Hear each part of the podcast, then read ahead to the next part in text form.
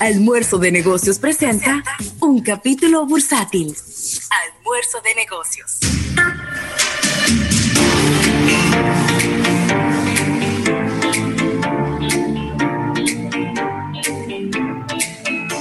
Bueno, y vamos a agradecer al Banco Popular, Banco Popular a tu lado siempre por este capítulo bursátil. Y oye, qué interesante está esto, Rafael. Eh, este es un reporte del periódico digital El Dinero, bueno, es un periódico que también se imprime semanalmente, en donde da cuenta que las operaciones con cheques cayeron un 26% en los primeros 11 meses del año 2020. 26% eh, cuando lo comparamos con el 2019. Y obviamente esto muestra que el uso de cheques ha venido disminuyendo significativamente en los últimos tiempos. Pero Rafael, parecería que van a empezar o que pudieran eh, amortizarse un poco esta caída en vista de las nuevas tecnologías que están implementando algunas instituciones bancarias, en el caso específico del Banco Popular, en donde ahora usted puede depositar cheques en sus cuentas personales solo tomándoles una foto esto pudiera, si no aumentar el uso de los cheques, que no sé si eh, sería lógico decir que va a aumentar el uso, pero por lo menos detener la caída que ya de por sí era importante, 26% en un año, es mucho, eh, pudiera detener la caída en el desuso que tienen ya los cheques en los últimos tiempos. Yo creo que esta pandemia eh, ha también favorecido a que las personas, para no tener que trasladarse y para no tener que estar recibiendo gente en sus oficinas, pues están haciendo eh, transferencias bancarias, que en el fondo, básicamente, desde el punto de vista impositivo, tienen el mismo costo, porque igual se paga el mismo impuesto a través de la cuenta corriente, que es el 0.15% de, del monto transferido. Y por otro lado, pues no tiene que comprar las chequeras, los cheques, que eh, vamos a decir que se convierten en un... No sé cómo llamarle, porque es un instrumento que es válido, un instrumento muy utilizado, que tiene muchos niveles de seguridad, pero que creo que ya eh, pudiéramos estar utilizando otras, otras herramientas mucho más eh, factibles y mucho más modernas. No sé qué piensan al respecto o sea, los cheques, los, los, cheques han tenido varios capítulos que, que con el paso del tiempo sabíamos que iba a llegar a esta realidad. Primero, la misma emisión, es decir, imprimir los cheques se convirtió en algo bastante costoso para los clientes y para las empresas. Muy costoso. Lo segundo es que, como bien apuntas, la pandemia ha acelerado todo y el hecho de tú emitir un cheque significa que tú tienes que visitar una sucursal. Y la gente ha estado evitando esto de, para no arriesgarse de, visitar sucursales, de tratar eh, hacer sus pagos de manera a través de sucursales o, a, través, a, través de medios electrónicos, mejor dicho. Sí. Y esto ha venido a, a que el cheque se convierta en un instrumento, diríamos que secundario en el tema de las actividades. Es que hiciste un cheque Tú tienes una chequera, ¿verdad? En tu compañía o una chequera personal, como tú quieras. Hiciste un cheque, tienes que entregárselo a alguien. Exactamente. Entonces ahí hay un contacto físico. Hay un contacto físico. Porque ya sea que lo mande con un mensajero, ya sea que, lo, que la persona lo vaya a buscar, ya sea que tú se lo lleves, al final hay una reunión. Entonces, en las transferencias electrónicas, pues obviamente no hay ese contacto.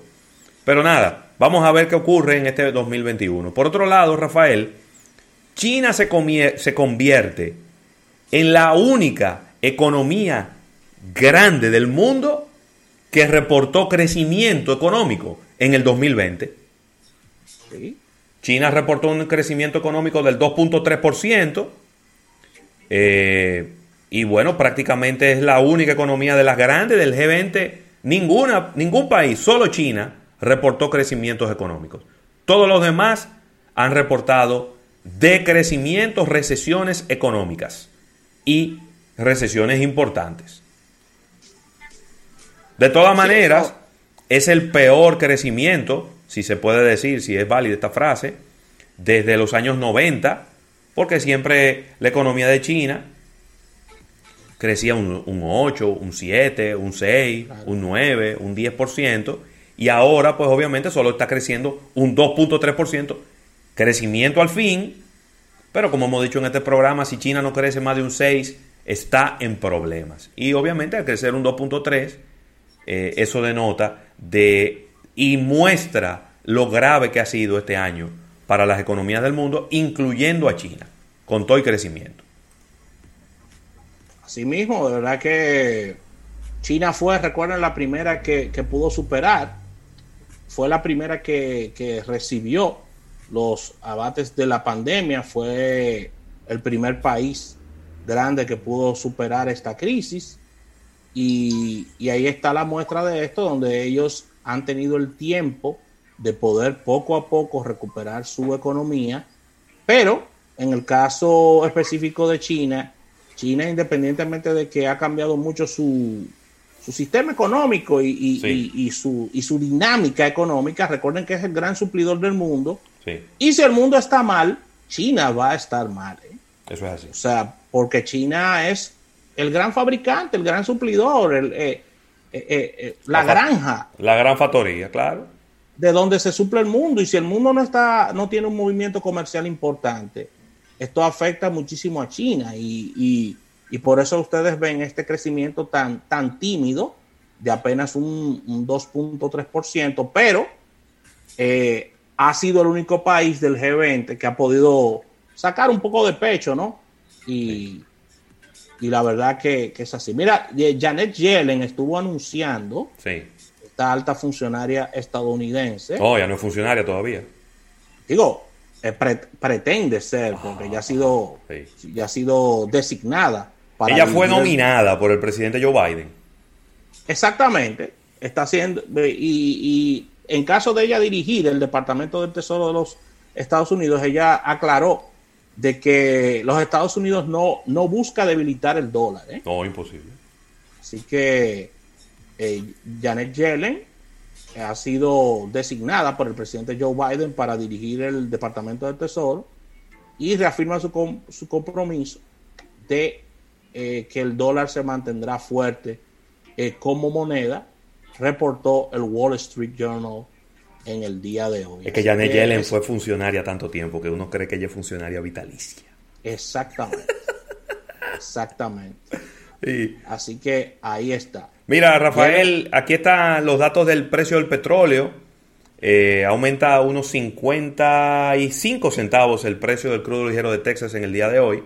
Ha ido aumentando. Sí, eh, ayer estaba a la baja, pero hoy, hoy aumentó, está en 52 dólares con 91 centavos, todavía por debajo de los 53. También el Brent aumenta, el Brent sí aumentó bastante, aumentó un dólar con 10 y está en 55 con 85, mientras que el oro aumenta a 11 dólares con 40 centavos la onza y se coloca en 1.841 dólares este eh, importante metal que tiene mucha repercusión desde el punto de vista bursátil. Los tres principales índices bursátiles están positivos. El Dow Jones crece un 0.53%, el Standard Poor's un 0.88% y el Nasdaq un 1.37% y vuelven a colocarse en números muy parecidos a como estaban hace un par de días. Mira, así que con esta información cerramos este capítulo bursátil del día de hoy, dándole las gracias al Banco Popular, Banco Popular a tu lado siempre. Y al retorno vamos a hablar de show business, marketing del entretenimiento con Víctor de Champs.